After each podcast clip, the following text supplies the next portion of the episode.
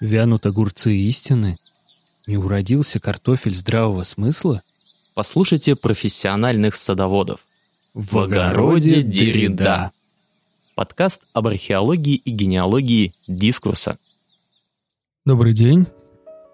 С вами очередной выпуск нашего подкаста. В эфире, как всегда, будут беседовать Алексей Колянов и Николай Токарев. Здравствуйте, дорогие радиослушатели. Э, сегодня мы выбрали э, такую кросс-культурную тему. Попробуем уместить э, в нашей дискуссии сразу два направления. А звучит она традиционно, предложу Алексею назвать тему сегодняшнего выпуска. Тема звучит следующим образом. Ужасы и деконструкция консюмеризма. Да, сегодня мы будем говорить о феномене хоррора и о том, как э, критики социального устройства, будь то слева, справа или какие-то центристы, может быть, тоже к нам заглянут, э, используют этот жанр для того, чтобы проводить свои идеи в жизнь. Сегодня у нас э, любопытный выбор. Мы выбрали снова два фильма. Будем говорить о классике, э, в первую очередь о фильме э, режиссера Ромера «Рассвет мертвецов», «Dawn of Death», по-моему, так он называется в оригинале. И в оппозиции к нему, или, может быть, вместе с ним, пойдет э, тоже культовая картина Карпентера «Чужие среди нас» или «They Live». Да, помним эту знаменитую надпись на стене, в фильме фигурирует «They sleep, we live», по-моему, так. Написано, судя по всему, э, теми, кто протестует против сложившегося миропорядка.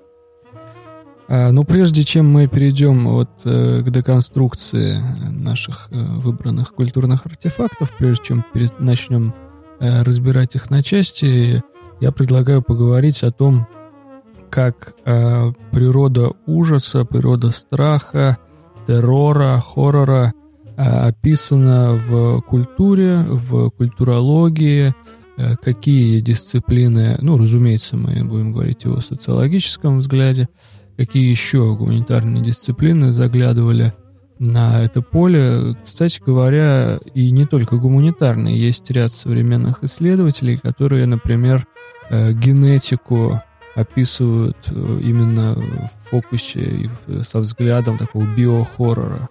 И это тоже очень любопытно. А я только что хотел э, как раз предложить еще и, ну, скажем, биологический э, взгляд на природу страха, потому что есть, ну, разные исследования и разные позиции а, относительно того, что, собственно, действительно является врожденными страхами человека. Вот вы, кстати, Николай, как думаете, чего боится человек по определению? Я думаю, что первый страх — это, конечно, вот эта агорафобия открытого пространства, поскольку человек после 9 месяцев абсолютного комфорта в замкнутом пространстве вдруг оказывается заброшен в этот совершенно неуютный мир. Я э, слышал э, и склоняюсь к мнению о том, что есть два врожденных страха, э, которые человек не может э, пересилить э, и может с ними бороться только через э, очень э, серьезные какие-то волевые э, усилия. Это страх высоты и страх очень громкого шума, выходящего за пределы э, того э, порога восприятия, который, звукового восприятия, который, в принципе, человеку доступен. Но вот последний страх, в частности, это есть канонический исторический пример того, как индейцы боролись с колонизаторами, а, прогоняя по огромным а, полям стада бизонов, от чего а, сходили, люди, солдаты сходили с ума вот, и разбегались, и, или просто умирали от страха. Алексей, я Предложу тогда вам выйти сейчас в свет софитов. Я знаю, что у вас э, существенно есть заготовки домашние и цитаты, а потом попробую их дополнить со своей стороны. А, да, безусловно, природа э, страха ужасного э, была предметом интересов э, многих э, научных дисциплин и э, мыслителей. Ну, мы сейчас уже вот упомянули какие-то версии относительно биологических причин или каких-то биологических теорий, а вот э, с точки зрения философии, с точки зрения эстетики, природой ужасного стали по-серьезному интересоваться в XVIII веке. И э, не раз уже упоминавшийся в нашем подкасте Эдмунд Берг, который папа консерватизма, и в том числе и, очень э, плодотворный философ э, в области эстетики, э, даже э, написал трактат, который стал а, точкой опоры для многих исследований в области, например, э, литературы ужасов и, в принципе, эстетики страха и ужасов в культуре. Трактат назывался «Философское исследование о происхождении наших идей возвышенного и прекрасного». А, опубликован он был в 1756 году. Берг в нем пишет о а, двух категориях – ужасного и эм, возвышенного. И э, страх, который вызывает ужасное, по Бирку должен быть особого свойства. Эм, как он пишет дословно, да, если боль и страх смещены до такой степени, что фактически не причиняют вреда, если боль не э, переходит в насилие, а страх не вызван угрозой немедленной гибели человека, то эти возбуждения способны вызвать восторг. А, и, и, но не удовольствие, а своего рода восторженный ужас, своего рода спокойствие, окрашенное страхом а поскольку она относится к самосохранению, то является одним из самых сильных из всех его а, аффектов, а, его м, объект возвышенный. А, то есть, ну, тут в каком-то смысле Берг даже, наверное, а, касается а, такой сакральной природы страха, ужаса, да, которые внушали в том числе какие-то, например, религиозные а, концепции, явления и так далее. Ведь во многом а, многие религии основываются на вере в чудо, а чудо это как раз что-то страшное, ужасное, значит, вызывающее какой-то сакральный, сакральный трепет у верующих. Дальше природой страха и ужасного занималась, опять же, в конце XVIII века известная писательница Анна Радклифф. Она известна по написанным ей таким женским готическим романам например, итальянец и, и другие, она выделяла два типа страха. Это а, вот знающим английский язык, разница между этими словами сразу а, будет заметна. Это террор и это хоррор. Вот а, чем они отличаются. А, по Ратклифф а, хоррор — это отвращение, вызванное сценами насилия и кровавыми историями. А террор, э, террор, да, это напряженная атмосфера, вызванная суггестивными представлениями пугающих явлений.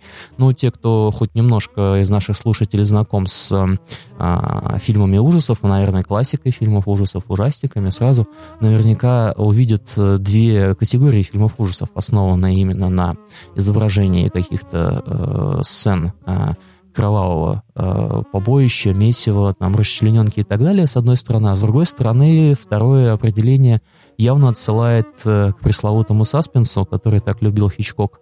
А, и вот это вот напряжение, которое вроде бы не а, содержит какой-то явный образ а, пугающий, но тем не менее держит а, зрителя вот в таком постоянно возбужденном состоянии, это как раз вот Парадклифф тот самый, получается, террор. И, наконец, я бы хотел упомянуть еще э, один важный, мне кажется, научный взгляд на а, природу а, а, ужаса, ужасного, следующую такую точку важную, это психоанализ Фрейда и его известное эссе о зловещим или жуткое, да, а, или жутко его переводят, да, ну да, Унхаймлихи. Унхаймлихи, да, да, да. Ну вот я э, склонен приводить оба перевода, э, действительно жуткое или зловещее. И, э, во-первых, в этом эссе Фрейд акцентирует необходимость анализа страха как эстетической категории, а во-вторых, разделяет то, что действительно ужасно, и то, что внушает страх при э, мысли о нем. Э, семантической противоположностью ужасного Фрейд называет тайное или э, секретное, да, и поэтому он связывает, э, если вы знакомы с э, терминологией психоанализа, он связывает зловещее с э, вытеснением. А, как пишет Фрейд, в высшей степени зловещим многим людям кажется все то, что связано со смертью, с трупами и возвращением мертвых, а также с духами и э, призраками. А, Особенное внимание Фрейд обращает на следующее обстоятельство. Зловещее впечатление часто и легко производится тогда, когда размываются границы между фантазией и действительностью, когда перед нами предстает вдруг наяву нечто такое, что до сих пор мы считали принадлежащим царству фантазии, когда какой-нибудь символ полностью принимает функции и значение символизируемого. А, вот этот вот, на мой взгляд, а, важный а, аспект эм, на который указывает Фрейд, это то, что нас ужасает то, что раньше мы могли э, представить лишь где-то в, в, своем, в своей фантазии, в своем воображении, и это нас действительно пугает. И особенно серьезно это касается именно тех, э, вот всей той э, области как бы мертвого, да, всей той эм, сферы свер... Э, потустороннего, да, связанной именно с загробной жизнью, загробным миром, мертвецами и так далее. Вот это вот то, что в первую очередь а, пугает нас больше всего. Вообще, э, вот эта оппозиция живое и мертвое, ну, как бы сказали структуралисты, э, литературоведы, э, это бинарная оппозиция, да, лежащая в, в основе литературы ужасов, э, романов ужасов, допустим, классических готических романов э, э, «Замок Атеранта», Олпола или те же произведения Радклифф и «Монах», естественно, Льюиса, да, все это, или «Эликсиры сатаны» Гофмана, да, это все те произведения, которые затрагивают как-то так или иначе вот этот вот переход между миром живого и миром мертвого. И вот там, где этот переход становится, ну, фактически реальностью, мы наблюдаем, ну, мы чувствуем вот этот вот ужас, да, нас а, охватывает вот этот вот страх, потому что мы, по сути дела, являемся свидетелями, как, э, совмест... ну, как, как э, сочетаются несовместимые миры. Мир э, живого и мир мертвого. Вот. Я еще, кстати, хочу уточнить такой момент, что... Э, а, вот эти вот, э, ну, скажем, интуиции философов-мыслителей на самом деле находили вполне себе подтверждение и в народном творчестве, а, в том числе э, в совершенно э, каких-то примитивных жанрах, в частности, в конце 18 и начале 19 веков а, были популярны в Европе, особенно были популярны так называемые кровавые романы. А, э, смысл их заключался в том, ну, наверное, очень отдаленно это что-то напоминало такой кровавый лубок, да, то есть основным сюжетом там были какие-то совершенно дикие истории про то, как кто-нибудь пошел в лес, и его порубили там на части раб- разбойники, а, вот, или э, как в, в какой-нибудь семье произошла какая-нибудь кровавая э, ссора, э, закончившаяся, опять же, поножовщиной и так далее. Вот эти истории очень любили э, простые люди, и э, покупали их, как вот, э, наверное, сейчас покупали, э, покупают какую-то дешевую бульварную там желтую прозу а, на ярмарках и так далее, значит. Вот, это довольно интересный вот такой культурный факт, показывающий, что, в общем, и, и народная интуиция в том числе, значит, тоже как-то осмысляла а, природу ужасного. Ну, надо сказать, что вот тот жанр, который вот сейчас вы описали на примере э, вот тех почти традиционных, да, каких-то литературных таких памятников народных, он же был и востребован, э, скажем, в эпоху VHS, да, когда э, в видеопрокате можно было вот так э, дифференцировать посетителей по тем фильмам, которые они берут с полок. И вот именно э, тот жанр вот этих вот слэшеров, или вот, как вы еще его называют, там, гор, по-моему, да? Да. Где вот а, и, а, изобилуют... Горно. Горно я слышал да, такое. Да, да. Из, а, изобилуют э, таким натурализмом и бескомпромиссной жестокостью. Они вот в такие моменты исторические пробуждения каких-то архаических пластов психики у людей, они снова становятся э, востребованными, как и более утонченные произведения того жанра. Но тот же самый э, «Рассвет мертвецов» э, фактически задал э, начало новому вот этому жанру, который называется сплэттер. Да? То есть это прям вот явное обилие крови, оторванных конечностей и так далее. Да? А, тоже интересный факт. Карпентера, кстати говоря, я читал некролог, посвященный, когда вот он ушел из жизни, упрекал там автора некролога в том, что это человек, который, начав свою карьеру вот с трилогии, как раз частью которой середины является «Рассвет мертвецов», он попал в точку сразу и задал, по сути, вот весь набор этих э, штампов и клише для следующих вот фильмов о зомби, но так и не смог выйти дальше. Да? То есть он всю жизнь э, пытался как-то отойти от этого имиджа, но так или иначе и сдался, и уже в нулевые годы нового века продолжил снова снимать на эту же тему. А действительно, а, вот если взять даже его а, первый фильм, первый фильм Ромеро, да, «Ночь живых мертвецов», а, то, собственно, после него можно такое ощущение, что было бы вообще ничего не снимать. Да, я сейчас оговорился, я же сказал да. про Карпентера, на самом да, деле имел в виду про Ромеро, да, он ага. в голове крутится. Да-да-да, так вот, ну, действительно, и, и посмотрев этот фильм, можно, и, ну, осознав, что он был снят в конце 60-х, можно действительно понять, что с тех пор вот где бы вы ни встретили тему зомби, там все время возникает какой-то один и тот же, э, ну, как бы так скажем, набор героев, хронотоп там и так далее, да, то есть даже вот я сейчас вспоминаю совсем, э, возможно, не для любителей кино примеры, но для более молодого поколения э, и какие-нибудь э, компьютерные игры, Left 4 Dead там и так далее, где э, фактически всегда вот один и тот же канонический набор там героев, да, и одна и та же ситуация. Какое-то закрытое Парень, который погибнет первым. Парень, который погибнет первым, простите за выражение, а, чернокожий а, а, актер, обязательно какой-нибудь опытный, а, значит, э, циничный, сомневающийся во, во всем, значит, какой-нибудь вояка, и просто они между собой эти амплуа как-то тасуют, а на самом деле все одно и то же, да. Ну и девушка, конечно, куда же без нее. Я соглашусь а. по всем пунктам, кроме хронотопа, потому что вот как раз у Ромера э, фильм длится два часа, и он очень медленный и зомби движутся медленно. Все-таки э, вот его этот хронотоп медленного наползания не умерших на мир пока еще живых э, нарушается все-таки в современных картинах этого жанра, где зомби становятся быстрыми, э, хитроумными зачастую там и так далее. Все-таки как, какие-то здесь сдвиги есть. И можете, кстати, меня поправить, но мне кажется, что, по крайней мере, в тех фильмах, классических фильмах Ромеро «Ночь живых мертвецов» и «Рассвет мертвецов» там а, они чуть ли не по классике драматургии поставлены, там соблюдается и простра... единство пространства и времени. Вот да, что да, меня да, особенно да, да, сильно да. впечатлило. можно сказать, что это чуть ли не снятая в каких-то классических таких традициях, может быть, поставленная пьеса. Я позволю тогда себе продолжить э, ваше рассуждение по поводу осмысления да, культурного феномена вокруг ужасного.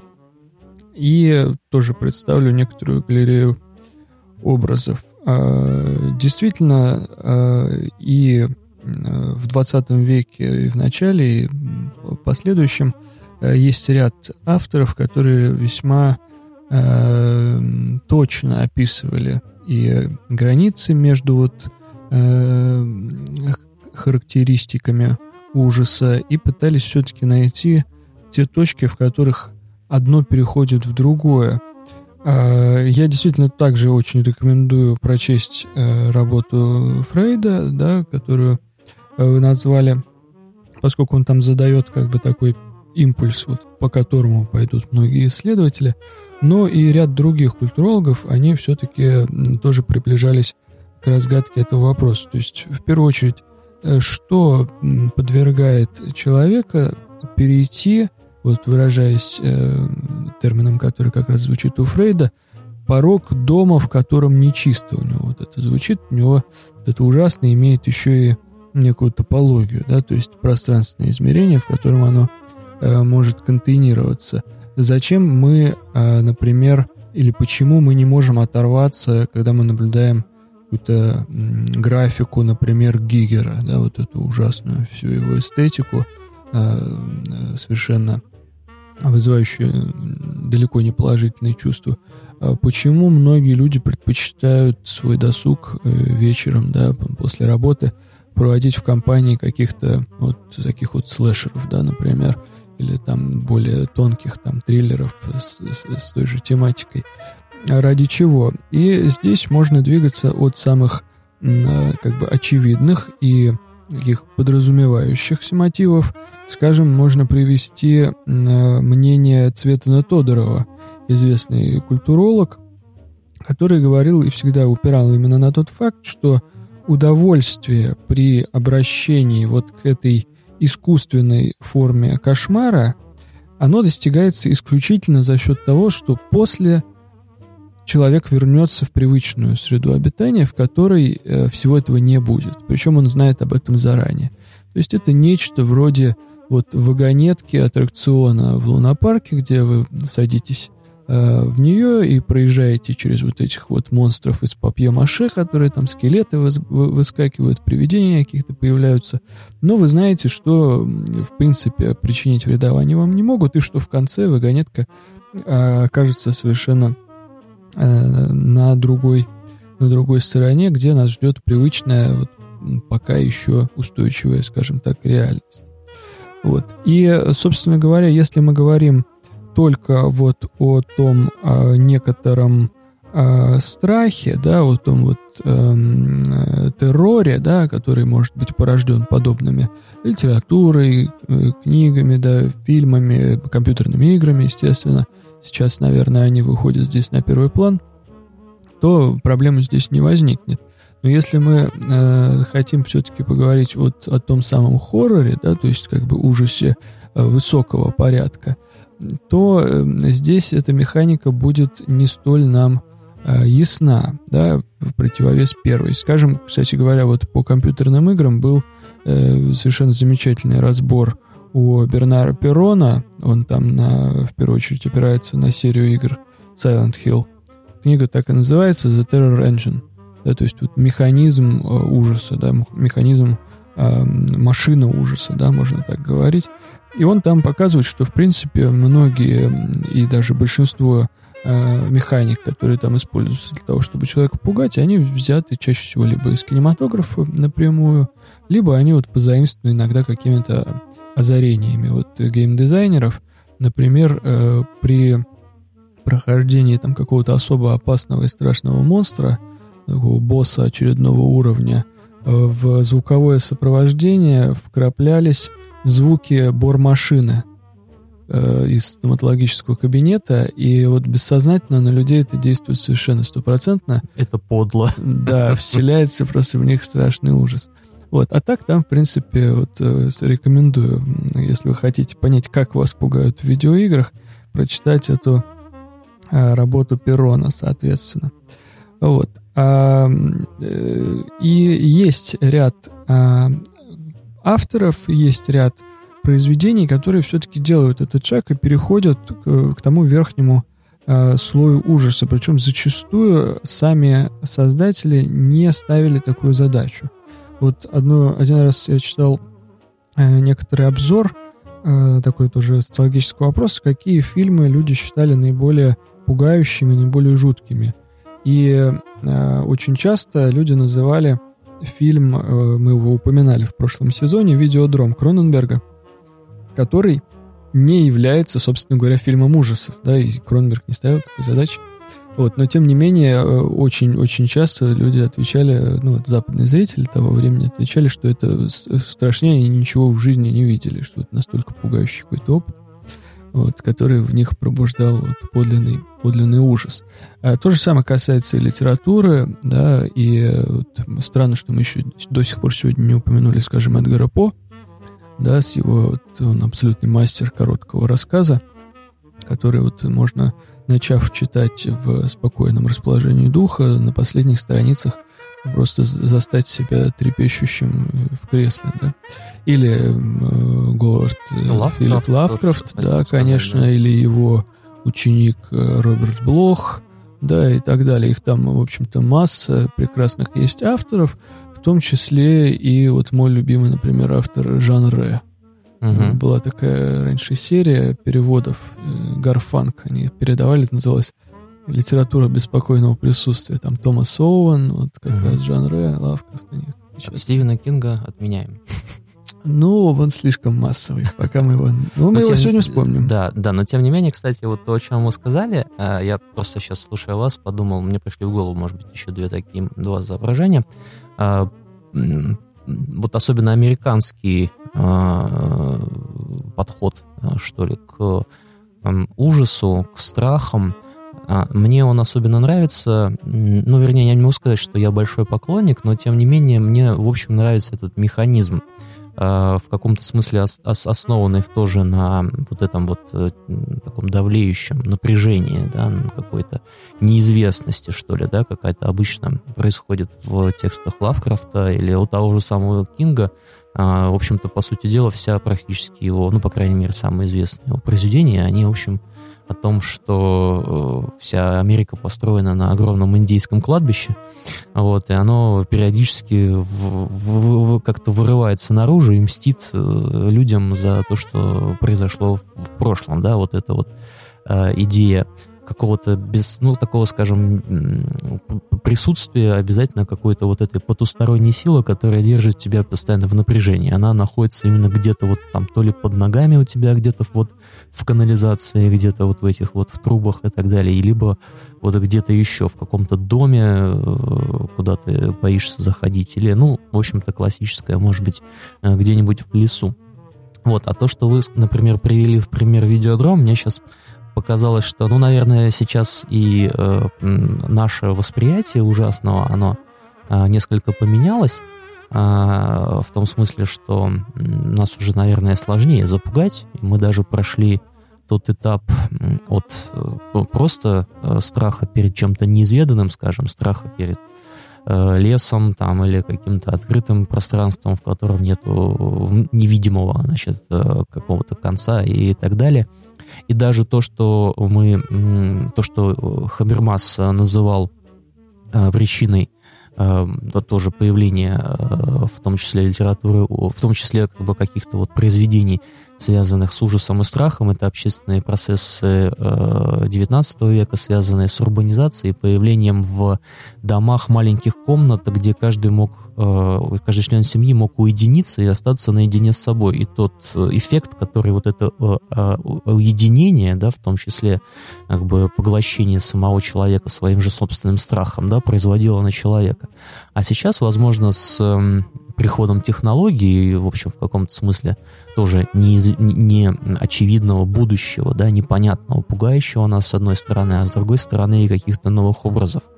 Вот появляются новые какие-то совершенно а, формы а, страшного, ужасного, например, вот этот пресловутый эффект зловещей долины, а, который э, возникает при взгляде на а, человекоподобного робота, а, еще не а, настолько похожего на человека, чтобы мы воспринимали его как человека, но тем не менее уже не похожего на робота. И мне кажется, что вот видеодром использует несколько вот эту вот э, тоже такую э, примерно эм, схему. Э, м, почему? Потому что там вот все образы, которые эм, слеплены, что называется, с помощью вот этих спецэффектов, да, вот эти все страшные какие-то моменты, они э, как бы настолько не вписываются в наше вот, э, в привычное какое-то восприятие, да, то есть вот человек, который только что был живым, он вдруг внезапно становится каким-то пластилиновым, да, там или еще что-то такое.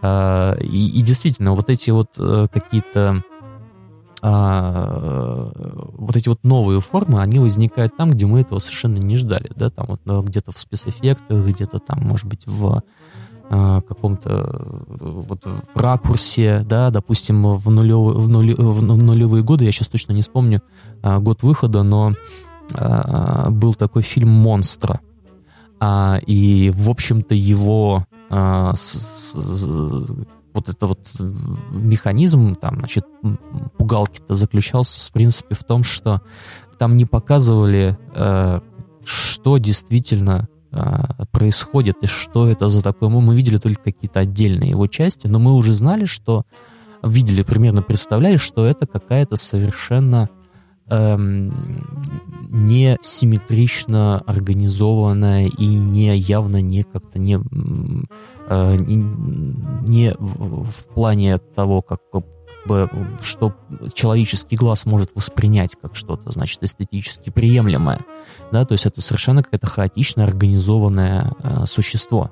И вот эти вещи пугают максимально, да, то есть вот это вот то, что нас максимально пугает. Но это, допустим, то, что э, тот же самый Карпентер, о котором мы сегодня будем говорить, использовал в, в нечто. А в нечто там совершенно какой-то абсолютно э, вот именно без, не безобразный, а безобразный вот этот вот пришелец, которого мы не можем как-то собрать э, по частям в какой-то единый образ и понять, как он, как он вообще в принципе э, организован.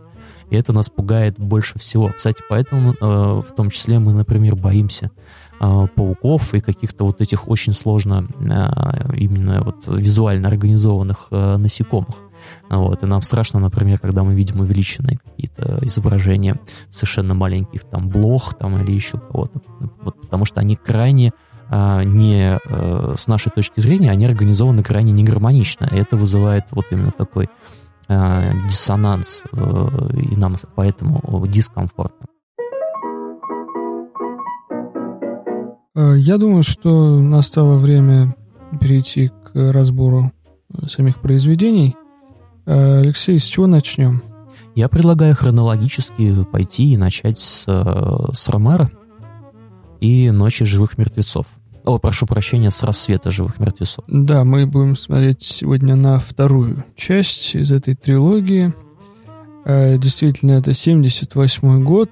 Э, страшно себе представить, как давно уже этот фильм снят. Э, и снова я скажу, что современному зрителю тяжело выдерживать и хронометраж, и темп повествования. И это может вызвать у вас дискомфорт, если вы не привыкли к фильмам, где на протяжении двух часов, ну, по сути, ничего не происходит. Вот, кроме, кроме очень медленного развития э, сюжета. Э, любопытно, что этот фильм э, Ромеро делал э, в партнерстве с другим мастером такого уже теперь итальянского ужаса Дарио Арджента, который потом составил себе имя да, на Ниве называемого джалло, да, то есть это такой итальянский тип хоррора, в котором всегда обычно присутствует еще элемент какого-то демонического эротизма обычно. Да, и, ну, самой, наверное, известной его картиной стал фильм «Суспирия», который, на мой взгляд, абсолютно блистательно сделал на него ремейк. Э, да, не, несколько лет назад выходил э, фильм, по-моему, это Лука Гуаданини, да, по-моему, снял его не беру сейчас точно вспомнить, но фильм совершенно прекрасен. Я знаю только то, что, извините, Том Йорк написал саундтрек да, к ремейку, в общем. Том Йорк да. сделал там блестящий, блестящий саундтрек.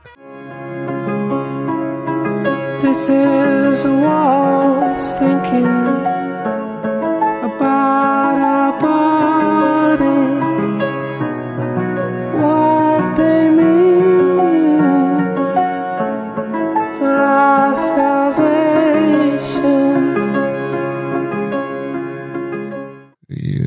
заслуживает всяческих похвал. Ну и там Тильда Свинтон еще. Да, то есть уже, уже можно смотреть. Да, совершенно верно, да, Лука Гладанини. Да, да, да, да. да. Угу. Вот. А если мы сегодня, может быть, успеем, тоже об этом фильме пару слов э, стоит сказать, потому что он, как минимум, очень пугающий, и, кроме того, он очень социологичен. То есть вот то, чего, кстати, совсем не было почти у э, оригинала, да, у Арджента, там, во-первых, перенесено действие да, в Германию времен а, красных бригад, времен вот как раз фракции Красной Армии, терактов и всеобщего коллективного безумия, в которое совершенно спокойно вплетаются какие-то а, архаические пласты германского такого а, духа ведьм и вот такого что-то что совсем средневекового. Все это еще замешано на психоанализе. Бесконечно интересно смотреть. Э, но вернемся к Ромеро и его картине. Э, кстати, да, и Арджента получил право на собственный монтаж, и для европейского рынка есть другая версия, она, по-моему, чуть короче, чем у Ромеро, поэтому, опять же, если вы будете смотреть, насколько я знаю, есть три версии этого фильма. Первоначальная, которая была такая для как раз американского рынка, потом э, версия европейская, которую делал Арджента, и позже Ромеро сделал еще режиссерскую версию. Вот, и все они немного отличаются. Там есть какие-то фрагменты, но это уж совсем для знатоков и для фанатов жанра, наверное, будет иметь значение. Вот. Э, но, тем не менее, с этим связан забавный факт, что в Европе Арджента взял название фильма э, и назвал его, другое название фильма, назвал его просто «Зомби», вот, что составило проблему для э, другого э, режиссера, для Лучо Фульчи, которого э, все знают как, э, наверное, Э, создателя таких веселых фильмов с Адриано Челентано, но он снимал не только такие фильмы, вот, а он снимал тут тоже и в, в этом же жанре. И ему картину, которую он хотел назвать «Зомби», пришлось назвать «Зомби 2», потому что первой части как бы нет. Вот она сразу была «Зомби 2», а потом вышел «Зомби 3». Uh-huh. Вот. Ну, там есть тоже классическая вот эта сцена, где толпы вот этих живых мертвецов движутся в финале по Бруклинскому мосту. Да, такой пессимистический финал. Вот, так что здесь, конечно, много всего любопытного. Алексей, а попробуем, э, наверное, дать э, экспозицию и поместить э, появление этого фильма в контекст того, что происходило в политике, в экономике, в социальной жизни в конце 70-х. Конец 70-х, мы, кстати, уже обсуждали этот э, э, период в подкасте, посвященном э, антиутопиям в мире животных, э, поскольку в 77 году у нас выходил альбом Pink Floyd Animals. И э, это было время консервативного реванша, ну, начало консервативного реванша э, в западных странах. Вот, то есть э, это означало, что э, в экономиках э, наступал э, период э, такого э, крайне неолиберали, э, неолиберального э, э, подхода, э, меньшего внимания к экономически э, обездоленным, небогатым э, слоям населения – а, и, э, значит, большего какого-то э, рассвета таких как бы консервативных ценностей, да, там, декларируемых политиками э, такого же толка, да, то есть в, в конце 70-х Великобритании это Uh, уже примерно начинается uh, эпоха тетчеризма, да, к, uh, уже какие-то возникают первые предпосылки к этому периоду. Вот. А в США, э, ну, пока эм, не наступает 80-е, да, но тем не менее э, на фоне обострения э, отношений с социалистического и капиталистического лагерей наступает такой период явного декларирования вот этих вот американских консервативных ценностей. Ведь, по сути дела, э, конец 70-х — это уже начало эпохи «Звездных войн», э, и как фильма а, Лукаса, и как, в общем, а, предшествующего а, ну, последствия нача- начавшейся вот этой вот конкуренции, да, между а, сверхдержавами а, в космосе.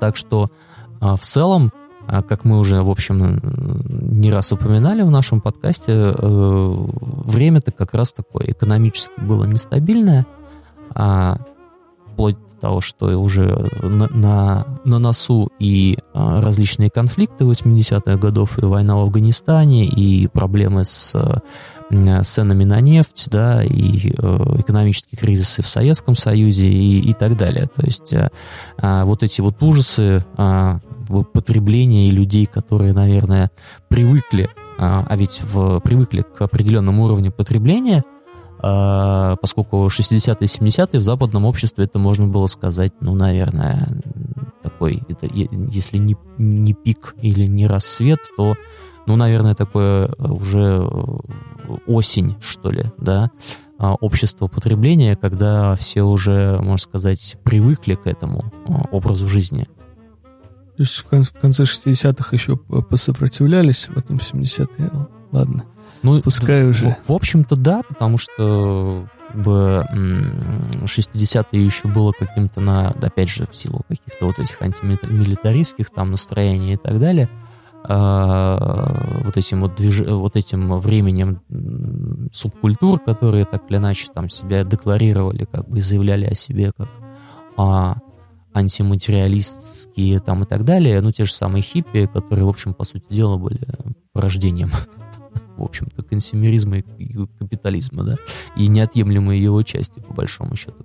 Вот, э, то в, в конце 70-х, в общем, вполне себе это э, ситуация уже эм, принимала такой, с точки зрения экономической, ну, с точки зрения экономики, ситуация уже принимала такой достаточно серьезный характер, потому что, э, ну, на, на, потому что намечались, э, в общем, предпосылки к, эм, к, э, к тому, что как бы не у всех э, предпосылки к экономическим кризисам, да, и было понятно, что, наверное, вот потребление будет в каком-то смысле э, ограниченным. Вот.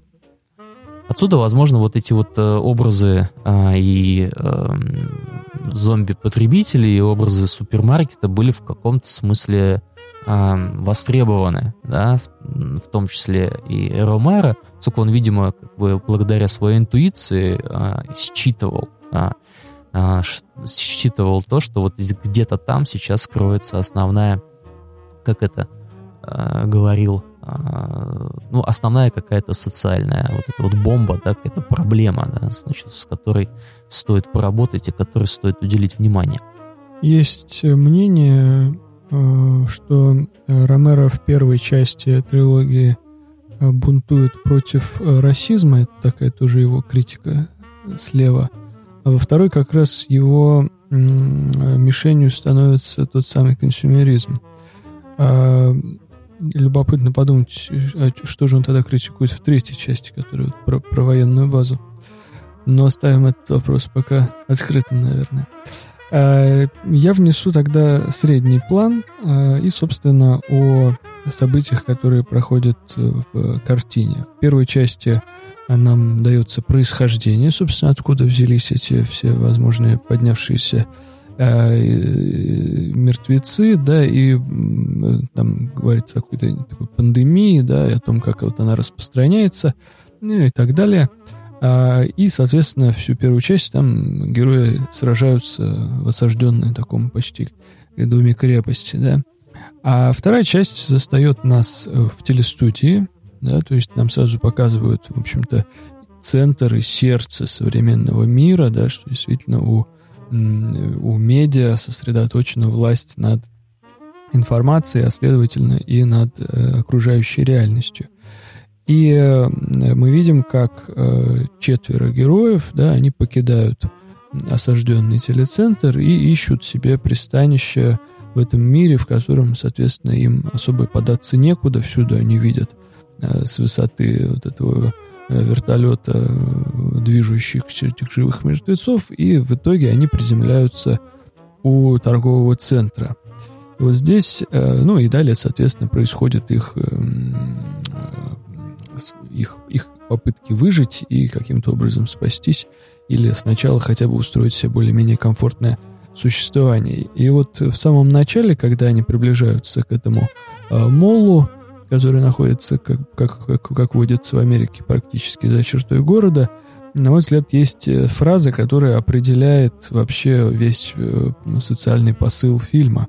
Э, когда героиня спрашивает у вот как раз того брутального спецназовца, который тоже фигурирует, как Алексей совершенно верно заметил, в этой неизменной компании вот этих вот а она спрашивает, а почему эти мертвецы идут в торговый центр? Почему их так сюда манит? И он говорит, я думаю, что это было важное место в их жизни. Какой-то рефлекс их э, продолжает туда манить.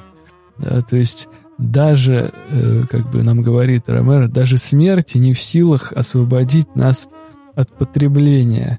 Э, кстати, вот в более современных э, массовых произведениях это, мне кажется, даже обыгрывается эта цитата у Мартина э, в его книжке, да, вот «Игра престолов», по которой снята, там, когда возникает как раз вот вопрос вот этих вот живых мертвецов, которые там с севера движутся, Там у него есть такой персонаж, который всегда так пессимистически смотрит, он вот из этих вот из «Ночного дозора». И он говорит, слушай, мне это не нравится, вот если они так научились всех поднимать, это значит, что даже когда мы помрем, нас тоже поднимут и заставят дальше работать, скорее всего. Uh-huh. То есть он э, ждал хотя бы такого освобождения от тягот своей жизни, но видит, что это бесполезно. Да, но мне кажется, что вот у зомби есть отличительная особенность. Э, э, вот, например, в японской мифологии э, это было существо, которое умерло от голода, но воскресло и продолжает удовлетворять свою единственную потребность в еде. Вот, а поскольку, видимо, это как-то наложилось на а, концепцию, в том числе супермаркета, да, как место, где сконцентрированы вот эти вот, в том числе еда там, и все остальные вещи, вот э, ее там максимально много. Как помним в фильме, они, когда они попали с крыши в этот супермаркет, они упали на ящики с ветчиной. да. И э, живой плотью практически, да. Вот. И, э, собственно, туда же и, видимо, гонимые вот этим вот желанием все дальше продолжать есть, есть и есть, и э, с -с сходятся все вот эти вот э, живые, э, живые мертвецы. А, действительно, сначала героев ждет там множество проблем, они пытаются надежно забаррикадировать двери, очистить здание от тех, кто вот уже там находится, да, и не прочь, соответственно, на них напасть. А, ну, а дальше вот у них есть такой в середине краткий миг, когда они пребывают в каком-то состоянии абсолютного такого счастья, потому что у них есть доступ ко всему. Потому что этот э, мол, в нем есть и каток, и рестораны, и любые товары. И они вот так э, беззаботно бегают буквально по полкам, э, пытаются, значит, примерить какие-то наряды, попробовать самые какие-то вкусные яства. У меня вопрос, Алексей, как вы думаете, вот здесь, э, в этом моменте фильма, зритель испытывает зависть к ним, хочет попасть на их место? Это же как в детстве э, мечта, да, ребенка стать невидимым и попасть ночью в кондитерский магазин. А, вот насчет кондитерского магазина не знаю, мне сейчас сразу вспомнился Джанни Радари, магазин ну, игрушек да, да, за да, голубой да. стрелой. а, какие сразу приятные воспоминания нахлынули. Ну, на самом деле, э, с одной стороны, действительно, возможно, это и вызывает э, подобные какие-то э, у зрителя э, желания э, ну или там какую-то зависть в том числе, в общем, попасть в в, в пространство, где все абсолютно а, фактически тебе доступно, да, все те, а, значит, а, все те а, продукты, все те блага, материальные драгоценности, одежда и какие-то, какая-то техника, это все можешь, это все. Но мне кажется, что все-таки в фильме про зомби там давлеет это э, ощущение того, что даже э, попав в ситуацию без необходимости платить за это реальными деньгами, ты расплачиваешься за это чем-то другим. Что, например, э, на мой взгляд, вполне себе иллюстрирует вот это в конце фильма, ну почти в конце фильма, вот эта вот сцена с мародерами – а, вот, пожелавшими, значит, как-то там поживиться за счет э, уже игнорирующими этих э, вроде как живых мертвецов и издевающимися, в общем-то, над ним, над ними, но тем не менее все равно получающими какую-то вот эту кару, их настигает все равно кара, то, что в мире не все, а в общем-то даже и вот э, почти все, да, а все просто-напросто имеет какую-то цену. Вот, и это либо, опять же, изоляция, в, за, в помещении, где, может быть, есть... Ну, это в, какой-то, в каком-то смысле, может быть, это все равно версия какого-то ада на Земле. А, потому, ну, вот, ну, реального, да, потому что там, а, несмотря на все, что у тебя, на, на все, на, на то, что у тебя есть доступ ко всему, все равно рядом с тобой а, реальная опасность, и у тебя постоянно над тобой давлеет э, риск э, превратиться вот в такого живого мертвеца, буд, тебя съедят, вот тебя разорвут э, там и, и, и, и так далее. Так что, если честно, вот, наверное, все-таки я бы не хотел там оказаться. Раз вы затронули эту тему, я приведу еще одну цитату, которая, на мой взгляд, открывает э, путь к некоторой тоже здесь, наверное, какой-то интерпретации происходящего.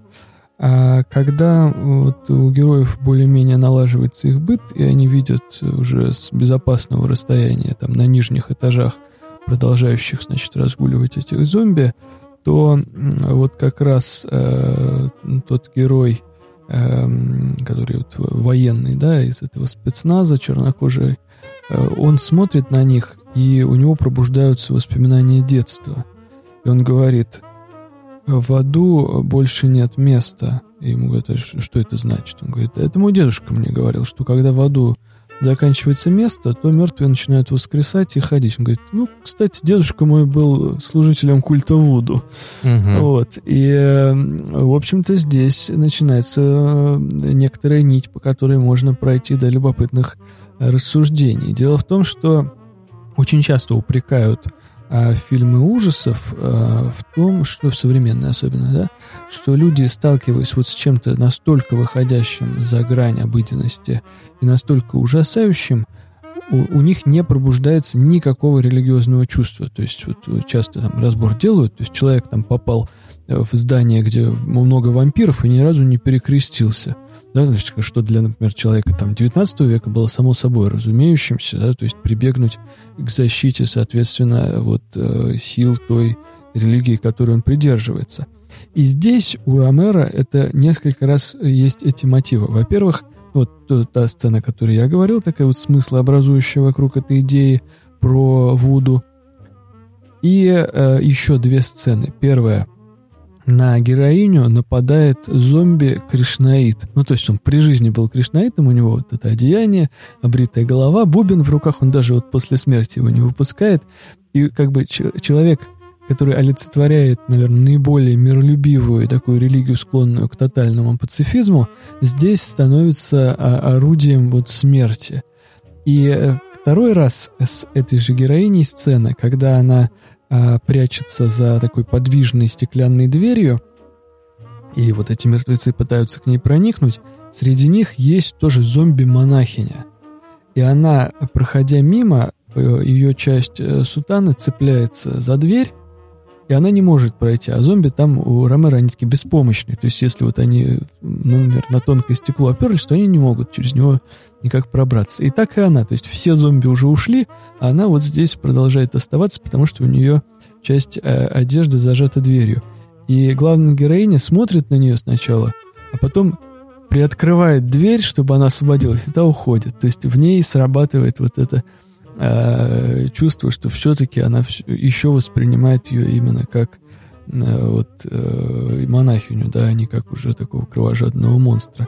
И в этой связи, вот объединяя эти три э, кусочка пазла, можно сказать, что в каком-то смысле Ромеро делает э, пространство, в котором в супермаркете, внутри супермаркета, как там конкурируют бренды, там также конкурируют верования – и выходит так, по тому, что мы видим, да, что вот культ Вуду оказывается как бы наиболее продуктивным. То есть вот с точки зрения адепта Вуду, какого-нибудь гаитянского, да, там, или кубинского, происходящем вообще нет ничего странного. Потому что, ну, так оно и есть. Да мы знаем, что можно поднимать, в общем-то, этих мертвецов. Что здесь такого? И в этом смысле, как бы, вот э, адепты подобного рода могли бы сказать, что, ну, мы вам всегда про это говорили. Вот мы, наконец, подтвердили. Ну, мне кажется, здесь еще есть такое наблюдение. Я не думаю, что Ромеро, может быть, сильно э, на это Э, пытался сделать акцент, может, он об этом вообще ни о чем, может, вообще не думал об этом. Да, а, да ну, во-первых, э, в принципе, консюмеризм, да, вот эта вот экономическая э, вот эта вот категория потребления там и так далее, она, безусловно, связана с массовой культурой, да, и обществом масс-культа, да, такового, да. А как мы знаем, в общем-то, массовая культура возникла, в принципе, после процессов урбанизации, там, с конца 19 века, начала 20 века, а, в том числе благодаря тому, что э, резко упала значимость и популярность религии. Э, вот.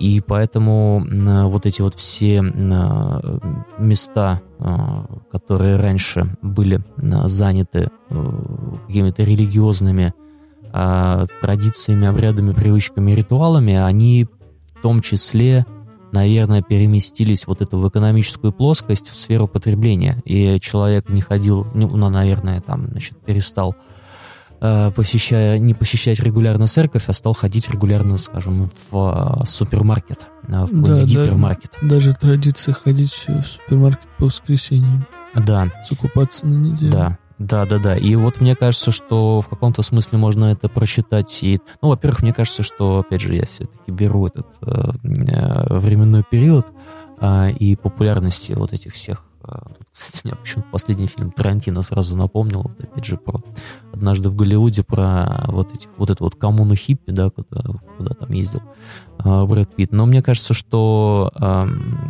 вот этот вот зомби-кришнаит, выражаясь современным языком, все-таки позер, а не настоящий кришнаит. Вот. Насчет монахини я ничего не могу сказать, но тем не менее э, у нас тоже есть специфические там представления о, о вот различных церквях там и э, вот этих вот э, общинах, конфессиях протестантизма, и как это все выражается в Америке, насколько это завязано, в общем, на извлечении экономической прибыли, да, то, в общем, в каком-то смысле, может быть, эти э, внешние представители разных религий на самом деле не избежали такой участи благодаря тому, что как-то, в общем, только внешне пытались выглядеть, а, но не внутренне. А, все-таки разделяли свои вот эти вот религиозные убеждения, на что действительно их всех уравняла вот эта вот а, практика Вуду. Ну, кстати, я тут сейчас вспомнил один интересный факт. Один из первых фильмов про зомби в Голливуде э, был снят аж в 1932 году, кстати, э, продюсерской компанией Виктора Гальперина. Это был фильм э, «Белый зомби» с белой лугаши в главной роли, и там основная идея заключалась в том, что на Гаити э, повелителем страшных потерявших волю и разум существ, которые работали на плантации тростника, был э, некий белый господин со светскими намерениями. То есть, э, значит, управляет вот этими живыми мертвецами-потребителями явно какой-то внешний, ну, Э, какой-то, значит, э, э, внешний кукловод, может быть, капиталист, может быть, политик, а может быть и инопланетянин. Да, это мостик к следующему фильму. Но прежде чем мы перейдем, я хотел еще пару моментов задать отметить сцена с атакой мародеров-байкеров.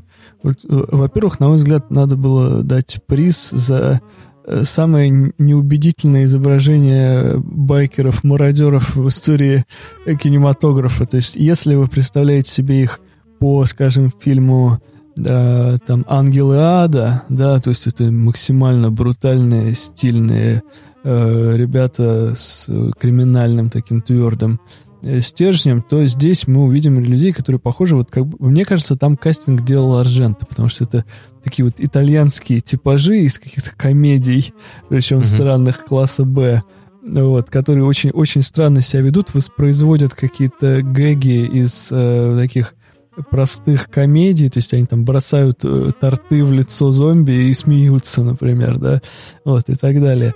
Но и они, да, как, э, в общем-то, да, наверное, призванные олицетворять вот эту, эту бес, бес, э, бескомпромиссную свободу э, такого дикого анархизма, не могут избежать э, подавления, да, с точки зрения э, консюмеризма. Там есть сцена, когда вот они грабят магазин, и один из них хватает с собой телевизор. И второй спрашивает, ну, а ты что смотреть по нему будешь, если уже телевидения нет и цивилизации нет? Говорит, а что-нибудь да буду, что-нибудь все равно покажут. То есть даже вот э, в мире, в котором не осталось э, живых людей, люди все еще будут надеяться, что по телевизору все-таки что-то покажут и развлекут их. Ну, насколько я знаю, кастинг э, там был достаточно такой хаотичный, то есть это половина э, зомби это были Съемочная группа, и, и, и друзья. А, вот, э, во-первых, во-вторых, там часто тиражируется факт о том, что была предоставлена чуть ли не полная свобода, и э, многие просто ходили в соседние какие-то бары и, и питейные заведения, и, в общем, половина этих актеров это просто пьяные какие-то друзья. Лучший а, способ. Съемочной группы, да, либо сама съемочная группа. Замечательно. А, Тогда, вот раз уж у нас перекинут пока этот виртуальный мостик э, к инопланетянам, я предлагаю и перейти к фильму уже теперь Джона Карпентера. Да, я в прошлый раз э, оговорился, да, говоря про Ромеро. Теперь уже точно про Карпентера. Итак, э, The Leaf, Алексей, 1988 год. 1988 год, 10 лет спустя, э, Джон Карпентер, один из э, тоже классиков жанра ужасов, снимает вот такую, можно сказать, специфическую социально-политическую сатиру. Да, фильм, а, который в нашем переводе называется «Чужие среди нас». А, не очень, я бы сказал, совсем не характерен для Карпентера, который уже к этому моменту такой ну, признанный мастер, автор, во-первых, известного фильма, ставшего, можно сказать, франшизой, да, фильма «Хэллоуин», или Хэллоуин э, э, с, про маньяка, одно из теперь ставших таких, можно сказать, одним из э, канонических образов маньяка Майка Майерса, да. Ну и, наверное, мой, по крайней мере, вот э, э, пока субъективно, на мой взгляд, наиболее э, его э, такой страшный и, можно сказать, э, интересный фильм «Нечто», «Thing», значит, тоже, кстати, между прочим, про инопланетян.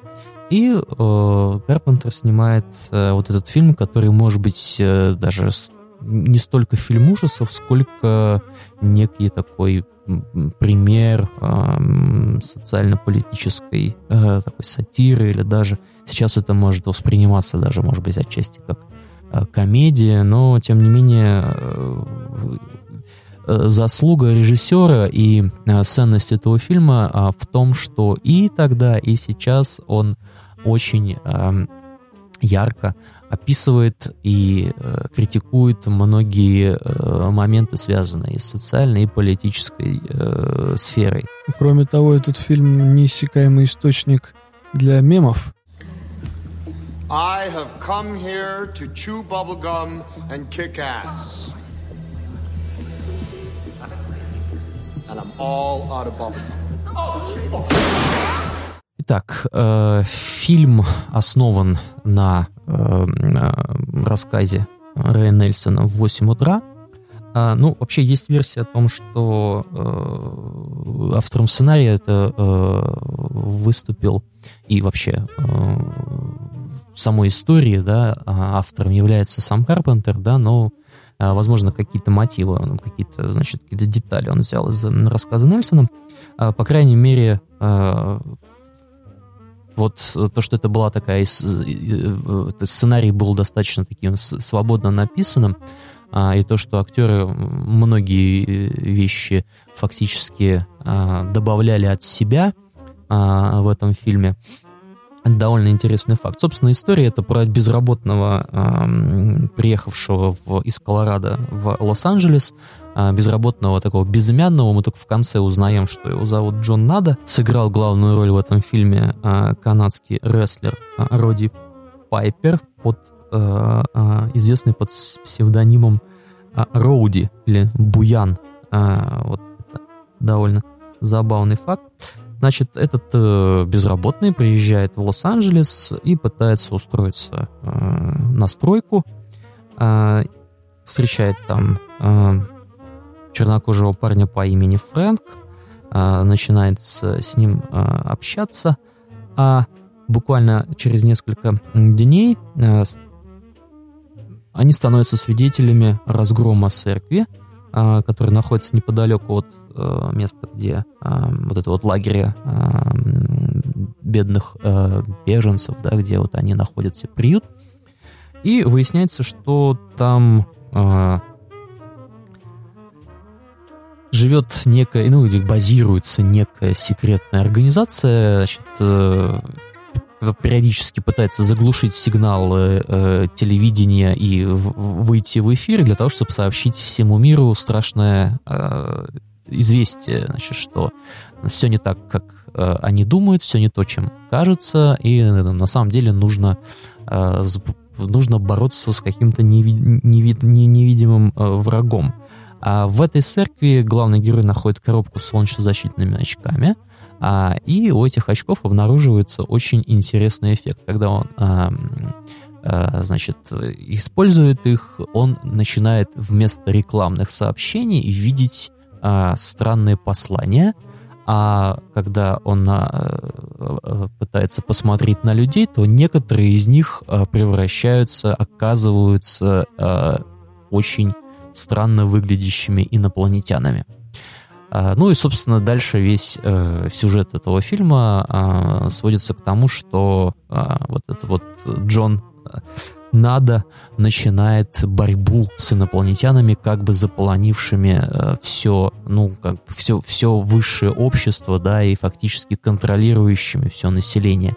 А, ну, по крайней мере, э, территориально, наверное, Соединенных Штатов, да, мы там, по-моему, там нет э, такого, что всего мира, а вот, э, хотя я могу ошибаться. Нет, нет, там всю планету они Всю планету, да, да, да, да, да, Значит, да. я так сейчас вспомнил, да, по-моему, там все-таки всю планету. Хотя, может быть, заполонили. Америка это как бы их плацдарм, и они еще только недавно сюда прибыли. Но, во всяком случае, там действительно не говорится о действии инопланетян в других странах, но говорится о том, что эти инопланетяне колонизируют сразу планетами. То есть Да, ну и, собственно, э, главный э, итог э, этой борьбы — это уничтожение, ну, собственно, говоря, герои узнают, что существует некая ретран- ретрансляционная антенна, которая посылает по всей планете сигнал, глушащий из-за блокирующий реальную внешность этих инопланетян, э, благодаря чему все люди видят их как обычных других людей. Ну и, собственно, и, значит, спойлер — это то, что а, главный герой уничтожает эту антенну. Вот, и на этом, собственно говоря, а, фильм заканчивается. Ну, сам погибает, конечно, но, тем не менее, а, свою главную задачу выполняет. Да, люди прозревают и видят настоящую правду, что на самом деле ими управляют некие инопланетяне а, из э, космоса, да, которые э, поселились среди людей. Это чужие, они не понимают, э, значит, зачем живут другие люди, да, чем живут другие люди, и на самом деле просто их используют, видимо, увидев в своих каких-то интересах. А, а интересы этих чужих это просто, ну, как бы паразитировать на человеческом обществе.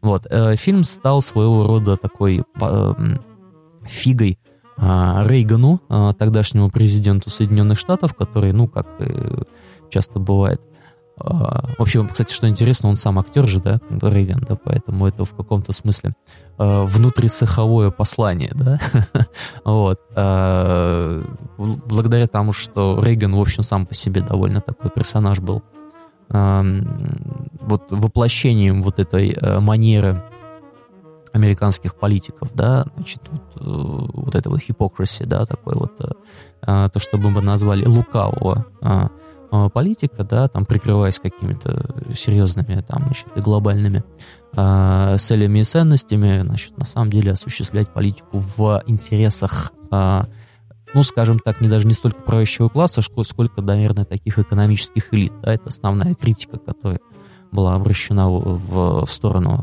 Рейгана и так далее, да. Ну, вот. ну, его в каком-то смысле, может быть, даже можно было бы сравнить и с Трампом, да, потому что Трамп в каком-то смысле тоже актер, да, автор, не автор, а лауреат даже нескольких малин э, золотых, ну, и известный этот разошедшийся, шедшийся- раз- разошедшийся по сети эпизод из «Один дома», где играет Трамп, да, тоже. Но э, здесь можно вспомнить.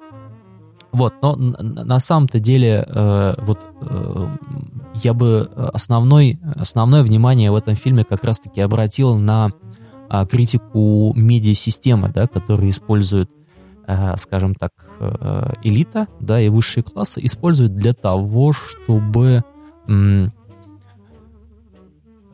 население э, было, скажем так, в том числе зомбировано, да, специфическим э, типом мышления, да, типом мышления в первую очередь потребительским, а, вот, не обращая внимания на какие-то другие э, ценности и так далее.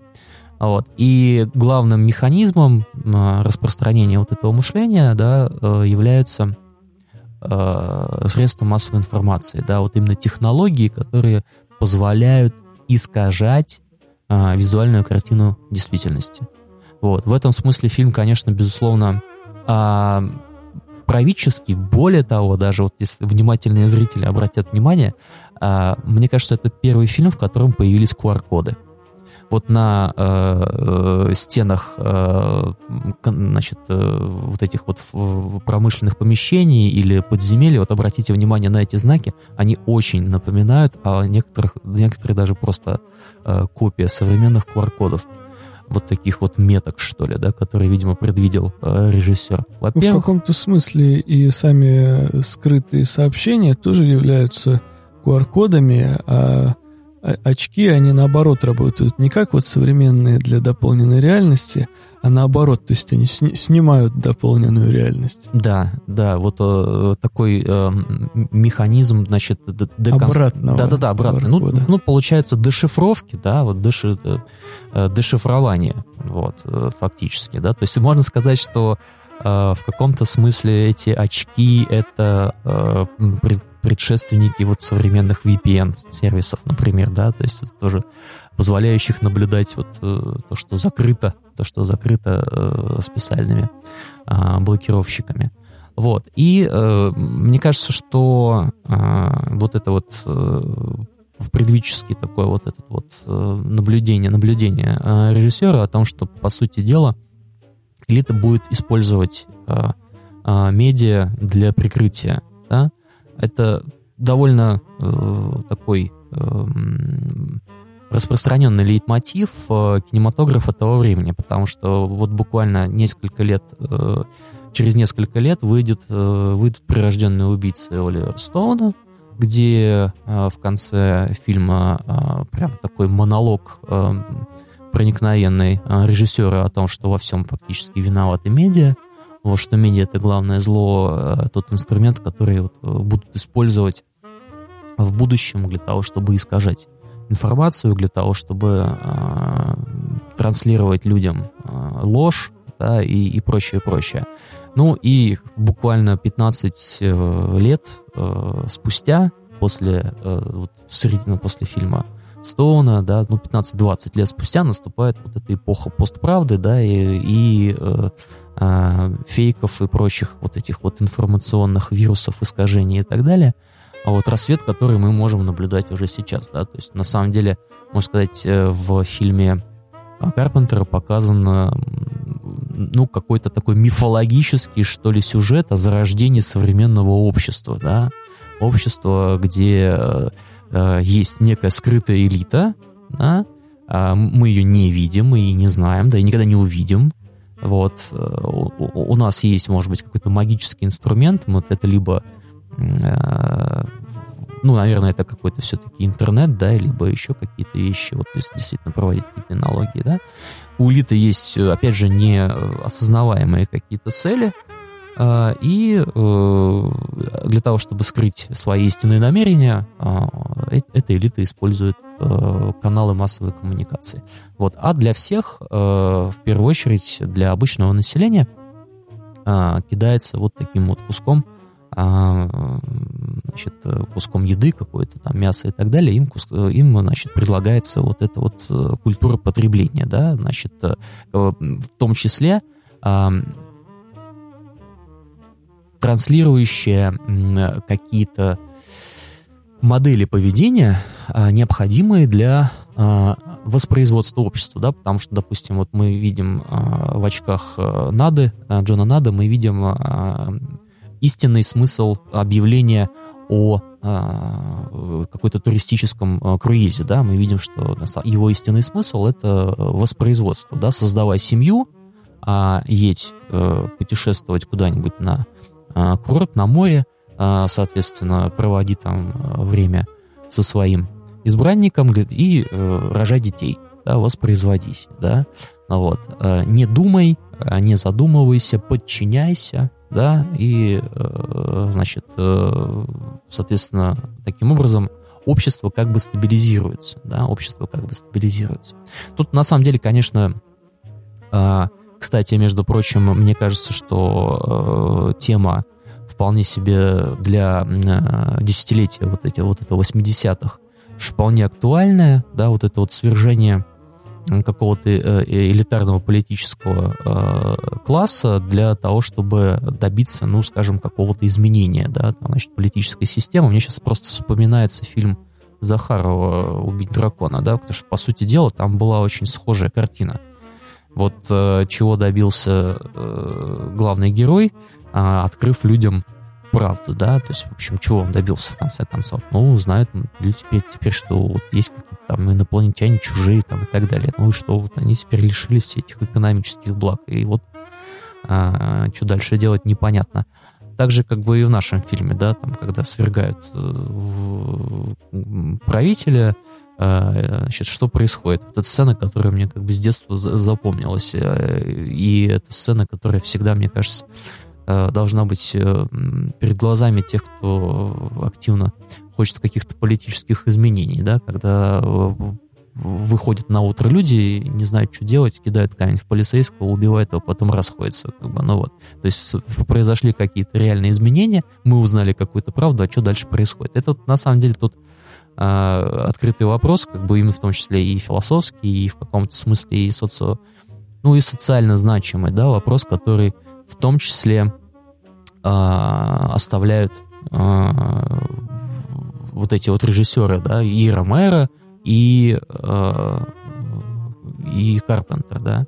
Вот. Мне в этом смысле особенно, кажется, тронула концовка фильма первого Ромеро, да, это «Ночь живых мертвецов», где в конце герой погибает, вот, в итоге он, он не спасается из этого э, э, дома, где вот он пытался выжить, и его, в общем, по сути дела, убивают те же самые свои, да, вот, э, то же самое, как бы и фильм а, Карпентер, Карпентер заканчивается здесь тоже смертью главного персонажа, вот, как бы смертью, в общем, не пойми ради чего, да, с одной стороны, вроде как бы за правду, а с другой стороны, мы видим, как э, стремительно это правда и вот эта вот истина, да, как бы вот в таком обществе потребления капиталистическом мире, она стремительно теряет ценность и, в общем-то, не такой ценностью уже не является.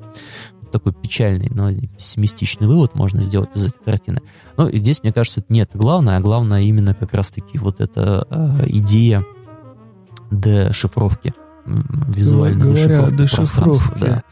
Э, когда я пересматривал картину, у меня возникла мысль, да, то есть, если в мире вот капитализма, вот этих э, ревущих, да, э, конца 80-х, э, где показывается наш герой, и он смотрит на рекламу путешествия куда-нибудь там в Майами, которая оказывается призывом, да, к э, репродуктивным э, каким-то действиям, да, э, что бы увидел Джон Нада, если бы он попал в том же 88 году в Советский Союз? Вот у меня была такая мысль. То есть Советский Союз 88 года — это пространство, в котором все эти лозунги ни зачем не спрятаны. То есть он бы шел по улице, скажем, улице там имени Якова Свердлова, и видел на домах э, такие большие буквы там партия, ум, честь и совесть эпохи. Да, Мне так. кажется, в очках он бы увидел «хочу на курорт». Вот а что-нибудь вот такое. Нет, я думаю, что на самом деле они бы были ему совершенно бесполезны. И дело в том, что я думаю, что вот 88 год для советских граждан это время, когда у них у каждого был э, не было никакой потребности в таких очках, у них уже был такой встроенный дешифратор, и причем он не превращал надпись в какую-то другую, он ее просто аннигилировал. То есть это лозунги, за которыми уже не стояло абсолютно ничего, в том числе в них и не вкладывали ничего те, кто их размещал на транспарантах, э, вывесках и счетах информационных, поэтому их просто, я думаю, что не видели люди. То есть они сливались полностью с, с ландшафтом и никоим образом себя не проявляли. Вот, так что это довольно любопытный момент. А, давайте я попробую некоторые дать а, тоже рекомендации а, о и просмотре этого да, фильма. И если вы захотите понять, почему он имеет такой статус, потому что ну, с, с такого беглого просмотра кажется, ну, такая любопытная, может быть, по исполнению, но довольно-таки неизящная э, сатирическое произведение, вот что-то в духе как раз обсуждаемого нами не так давно «Скотного двора» Орвала, да, то есть, ну, и ребенку понятно, о чем, в общем-то, речь, и, и непонятно, зачем тогда вообще так долго об этом рассказывать. Вот. Э, поэтому э, вы можете э, почитать некоторые работы. Да? В первую очередь, я думаю, что стоит обратиться э, к Славою Жижику, потому что он э, немало посвятил страниц этой картине. У него даже есть некоторые работы, которые посвящены там разбору одной только сцены какой-нибудь из фильма. А вот э, он, он, он немало с этим поработал. Либо, если вам э, тяжело читать Жижика, это не всем просто, и для этого нужна определенная тренировка, то можно обратиться к такому своеобразному дайджесту. Есть любопытная статья Евгения Дегтярева из Высшей школы экономики. У него есть статья, которую он на примере вот как раз фильма Карпентера разбирает различные подходы к описанию э, конспирологических теорий. Он показывает, что вот э, They Live, да, это фильм, в котором, можно сказать, собраны все э, имевшие место в Америке того времени и даже ранее э, теории, посвященные заговорам. Вот у нас, кстати, пользуясь случаем, еще напомню, что у нас в первом сезоне был отдельный выпуск про теории заговора, и вы можете его переслушать, может быть. И это, это вообще полезно. фильм, по-моему, который мы, если я не ошибаюсь, ну, второй и третий, может быть, раз уже э, исполь... ну, упоминаем в, в нашем подкасте и вообще в нашем а, а, онлайн-курсе. А, даже в видеолекциях а, однажды мне а, прям вот захотелось, и я а, привел пример этот фильм и рекомендовал слушателям к нему обратиться. Да, то есть там есть и э, теория, посвященная тому, что всем управляют э, корпорации, и теория церковного заговора, хоть он и как бы э, на положительной стороне выступает, и красная угроза там есть. То есть вот все, и, конечно же, инопланетное вторжение. То есть все, все это там присутствует. Вот. И, в общем, со- современная вот эта вот э, сказка про рептилоидов, это, можно сказать, ее тоже визуализация. Да, да, да, да, да. Вот. И э, вот э, Евгений Дегтярев, да, он идет по стопам, как я понимаю, своего учителя и наставника Александра Павлова из того же университета, у которого есть э, тоже книга, к которой можете обратиться. Она так называется, по-моему, «Постыдное удовольствие», то есть guilty pleasure. И он там говорит о том, как смотреть фильмы класса «Б», э, и получать от этого не только удовольствие, которое вы захотите, возможно, скрыть от своих э, коллег и друзей, да, чтобы не быть порицаемыми, вот, но и извлекать из этого очень большую пользу, потому что, вот, собственно, методология, которой придерживаются э, озвученные мной исследователи, ну и не только они, конечно, и ряд их коллег по Академии, э, звучит следующим образом. То есть э, мы можем попробовать найти идеологическое содержание в произведениях, которые при своем создании не предполагали наличие идеологического содержания.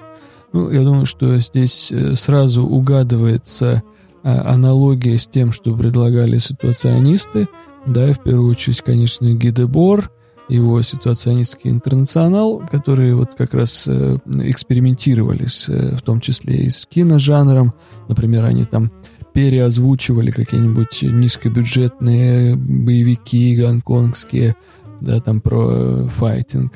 Или они призывали смотреть фильм наоборот. Например, если вы смотрите фильм про Годзиллу, вы должны сопереживать э, вот Годзилле. Говорит там, давай, давай, ты сможешь, ты сможешь разрушить Токио. А потом в конце у вас будет драма, когда Годзилла погибает, да, и вы можете полностью ему сопереживать. Вот, и на самом деле этот подход, конечно, он весьма действительно может быть продуктивен. Вот, и э, если вот как раз обратиться к статье э, Дегтярева, я сейчас включу немножко режим э, одного из моих любимых подкастов Heresy Hub, да, где транслируются различные тексты. Да, здесь я не буду претендовать на э, мое авторство того, что я сейчас кратко опишу, но э, если вам будет недосуг читать статью Дегтярева, хотя она довольно легко читается, то можете ограничиться э, моим сообщением. Так вот, э, что автор находит э, любопытного в фильме, к чему я вот, готов присоединиться просто на все сто. Во-первых, э, действительно, Алексей сразу отметил, что у главного героя нет имени на протяжении фильма, и оно есть только в титрах. Вот, причем, э, как бы в, в, въедливые исследователи тут же понимают, что это говорящая фамилия, переводят и его фамилию Нада с испанского и, открыв словарь, видят, что это означает буквально ничто. То есть э, э, тем самым мы можем угадать э, послание э, Карпентера о том, э, что э, человек рабочий, человек вот такой, э, э, что называется, от народа, в Америке периода вот той самой рейгономики это ничтожество, да, мизери просто, да, то есть ну, ни, никакого значения не, не имеет он. Вот, э, и, конечно, также отмечают, что э, Карпентер э, был большим любителем вестернов, и фигура вот как раз Нады — это тот самый парень, который прибывает в большой город — и наводит в нем порядок, да, так как это заведено э, в фильмах жанра вестерн, да, и на нем джинсы, на нем клетчатая рубаха, он э, мускулист, да, уже мы отметили, что его играет рестлер вообще, а не актер. Вот, и он, э, несмотря ни на что, он это делает. Но дальше вот как раз э, исследователь, да, отмечает тот факт, что э, эта фамилия становится говорящей снова да, он говорит о том, что э, в этом какой-то пессимизм автора фильма. Это может произойти в фильме, но этого никогда не произойдет в реальности. То есть в реальности нет того э, хорошего парня, который придет и всех спасет. И устами одного из героев э, фильма «Чужие среди нас», который как раз присоединился к инопланетянам и вступил в этот заговор, э, он, он говорит, «Э, ребята, а с кем вы собираетесь бороться и ради чего? Он говорит, хороших парней больше нет. Да, практически как э, в песне э, Коэна, да, Everybody knows the war is over, everybody knows uh, the good guys last. Да, по-моему, так это было. То есть даже если сейчас все свергнуть, то ничего взамен вы все равно не предложите. Как пела группа Tequila Jazz 90-х No More Heroes Anymore.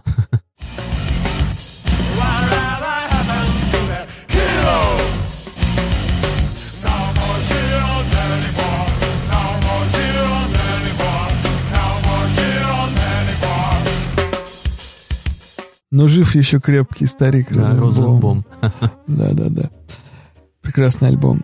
А, и далее мы можем еще глубже погружаться. Там на самом деле оказывается, что в таком фильме есть столько слоев любопытных. К примеру, вот друг э, Нады, э, которого зовут Фрэнк Эрмитейдж, Эм, он э, долго очень отказывается как бы узнавать правду, да, он, э, там знаменитая десятиминутная сцена их драки со всеми приемами рестлинга, только наложенными на то, что под ними не гибкая э, поверхность вот этого ринга, а асфальт. То есть они так, так ужасно бьют друг uh-huh. друга, что уж тяжело смотреть. И все ради того, чтобы вот этот Эрмитейдж надел очки. Но он и без них все знает. Он в первом сцене знакомства говорит, да знаю я, что все здесь прогнило, что везде заговор, что простых парней, вот меня со сталелитейного завода выгнали, я теперь вот живу здесь как вот последний бомж. Да, и, и ему эти очки совершенно ни к чему.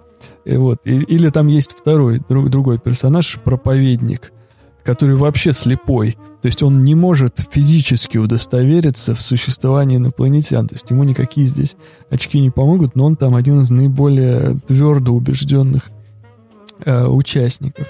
И так далее. Так вот, с этим Фрэнком Эрмитейджем. А, а Карпентер, издавая сценарий, подписал его именем Фрэнк Эрмитейдж. Да-да-да. То есть, да. по сути, Э, он и есть наратор. То есть вся история рассказана вот этим персонажем. Не внешним, а вот таким, как в стиле там э, Гюго или Толстого, наблюдателем, каким-то оком с небес. Не сам надо нам рассказывает свой какой-то э, свою автобиографическую историю, а все это вот, э, то есть вот, нарратив идет от, от этого Фрэнка Эрмитейджа. Но еще любопытно и следующее, можно еще глубже копнуть.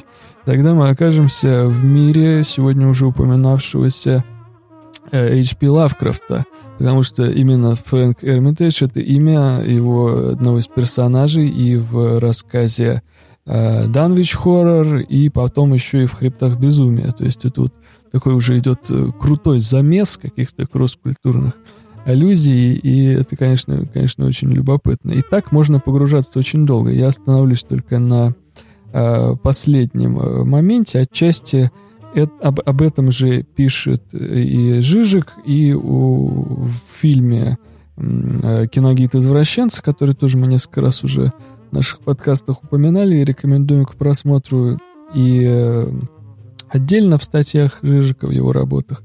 Э, но вот э, Дегтярев на этом прям хорошо концентрирует. Вот сцена драки.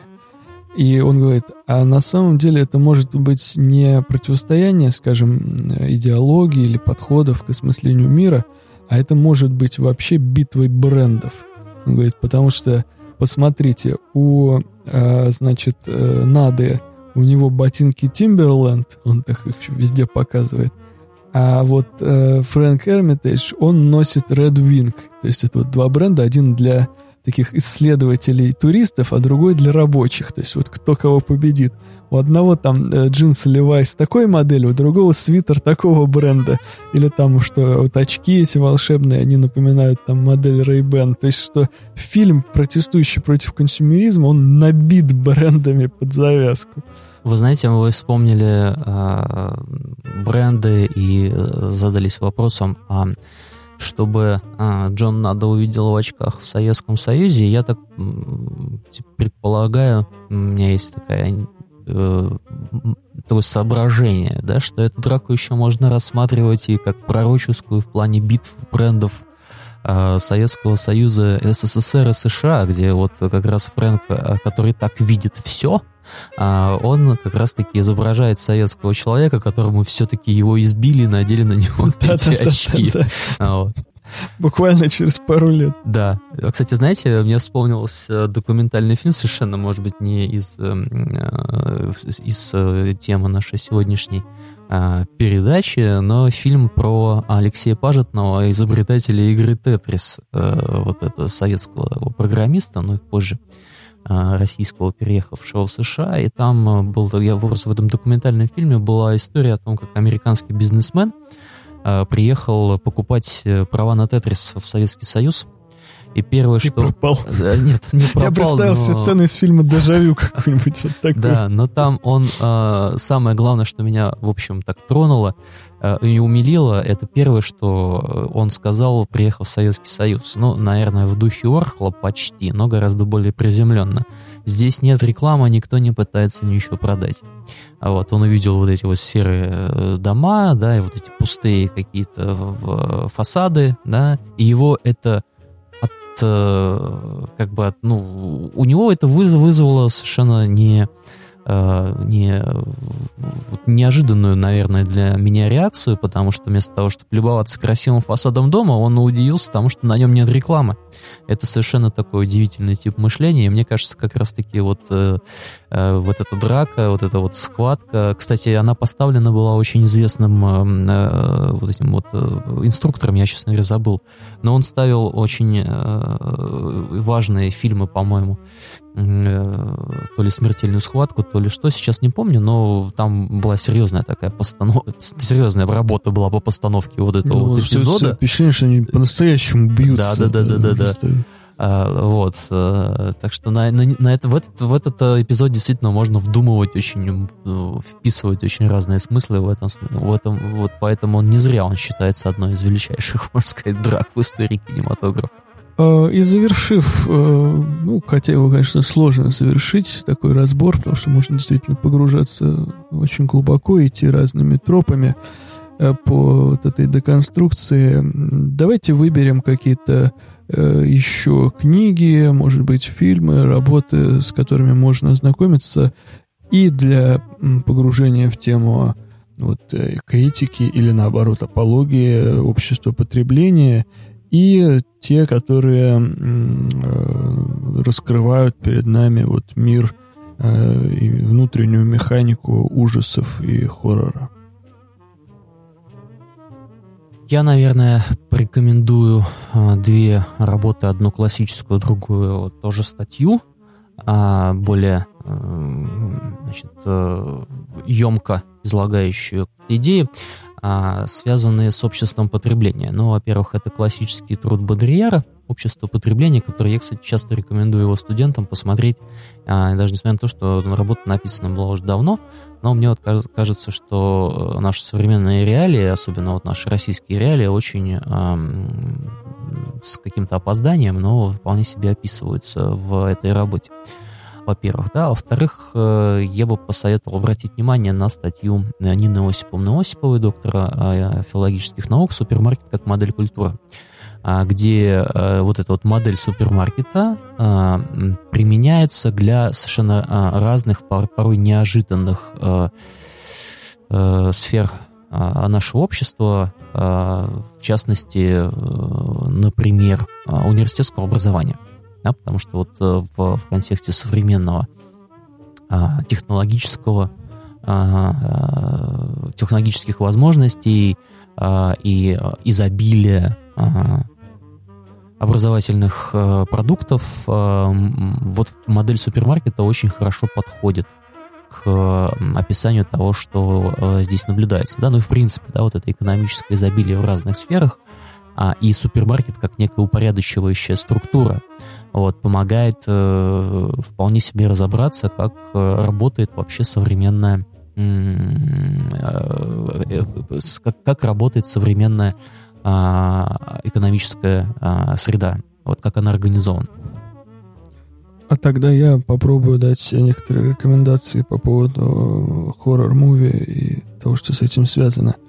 Э, дело в том, что я думаю, что многие из вас знают фильмы этих э, знаменитых подвижников свободы, но не могу не удержаться и посоветовать фильмы Trauma Entertainment, потому что а, как они изящно работают э, и работали, и, и бесконечно можно пересматривать это наследие, да, но если вы хоть раз видели «Токсического мстителя» или «Кабуки Мэна», вы не сможете их никогда забыть.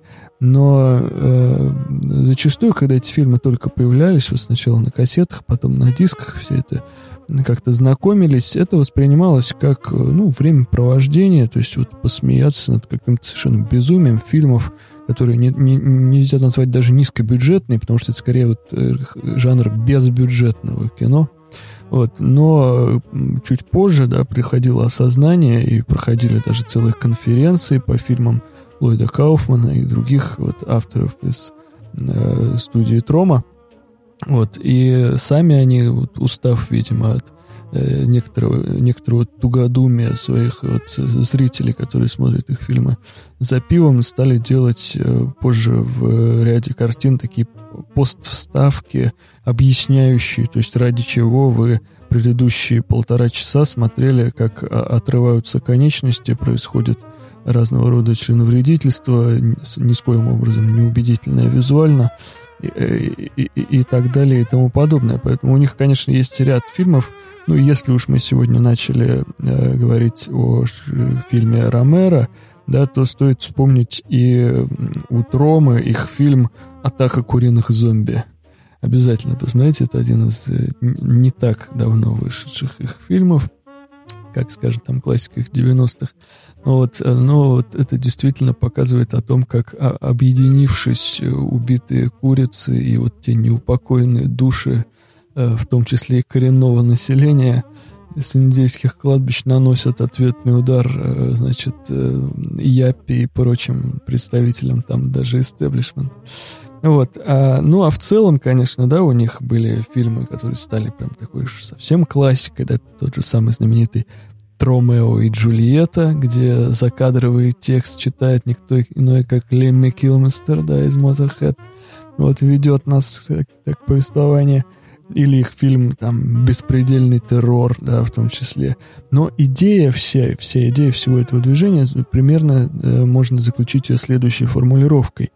Э, авторы как бы спрашивают, а, ну что еще, дорогой зритель, тебе такого показать, чтобы ты наконец очнулся? Да, то есть Э, есть такое количество социальных проблем, есть такое количество ужаса, творившегося, творящегося вообще в мире, который погружен просто во тьму. Ну вот как тебе еще, что тебе еще такого показать, чтобы ты наконец обратил на это внимание? Да, то есть э, они первыми поднимали вопросы, там, скажем, э, СПИДа или вопросы там задолго до вот нынешней там западной повестки, там, Э, каких-то гермафродитов, там, как им тяжело живется в обществе, там, в 80-е годы. То есть все, все, все, все, что угодно могло стать, э, или там проблема жестокости, которая вот обуяла молодежь, там, да, в Нью-Йорке. Ну, то есть это масса, масса проблем, но самое главное, вот э, та новая эстетика, можно сказать, того трэш-муви, который вот они создали, да, в этом смысле можно посмотреть, если у вас Здесь не нервы крепкие, а скорее крепкий желудок.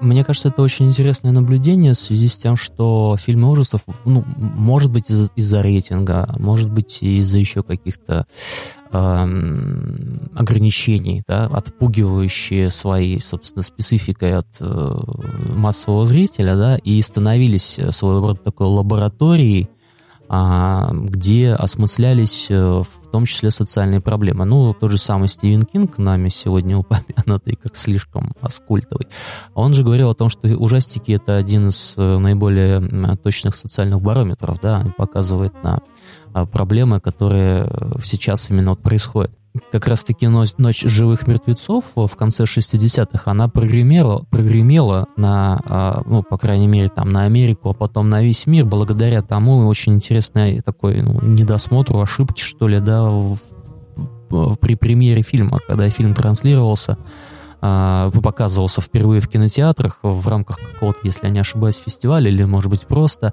Но э, суть заключалась в том, что он показывался днем, без рейтинга, и на этот на примерный показ пришло огромное количество несовершеннолетних э, детей и подростков. И вот именно вот э, это, э, этот факт, он послужил, э, сыграл большую роль в распространении фильма, потому что многие дети потом рассказывали э, и так далее. Только потом, да, фильм получил какие-то рейтинговые ограничения. Вот, это, это безусловно, э, очень важно.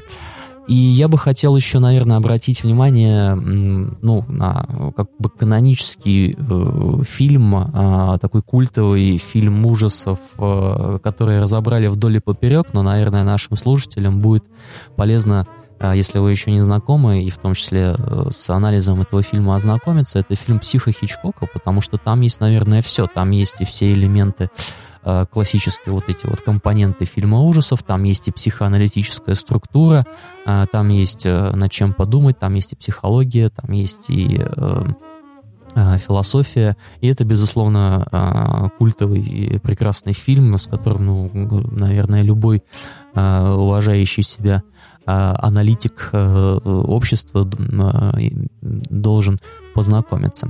Вот. И, и еще, если уж э, на то пошло, то э, если говорить о э, таком э, жанре B э, фильмов, фильмов категории B, показывающих, как работает система в столкновении с инопланетными захватчиками, я думаю, мне нужно тут обязательно упомянуть недавнее мое открытие – фильм «Night Beast» 1982 года э, «Ночной зверь», э, культового, ну, не у нас, но, по крайней мере, на Западе режиссера Дона Доллера. Я думаю, чисто эстетически вам будет интересно познакомиться, наверное, с самым снятым просто на картонных, на картонных декорациях и с применением какой-то совершенно примитивнейшей анимации, но тем не менее очень а, таким мощным а, фильмом, да, вот фильм «Ночной зверь». Он настолько, а, он, он имеет настолько низкие рейтинги, что он стал, можно сказать, культовым благодаря именно вот этому факту, да, он, он а, не переведен на русский язык, а, и даже а, информация о нем можно найти а, на каких-то синефильских сайтах, а, но мне кажется, что это шедевр, вот именно а, в жанре а, инопланетные захватчики прилетают э, нам и пытаются, значит, нас поработить. Вот это отсылка к фильму. Не знаю, насколько Карпентер был... Я думаю, что он был знаком потому что многие там вот такие эффекты в The Leaf, они, ну, тоже, конечно, не самые, можно сказать, дорогие, да, производят такой эффект, но вот посмотрев два эти фильма, сопоставив их, у вас будет очень интересная оптика, вы, мне кажется, очень приобретете в своем аналитическом развитии. Ну что ж, я думаю, что на сегодня мы будем прощаться с нашими слушателями. Как всегда, мы советуем вам читать книги, смотреть фильмы, и не только хорошие, но и настолько плохие, что хорошие. Э, оставайтесь с нами. В студии, как всегда, были Алексей Колянов и Николай Токарев.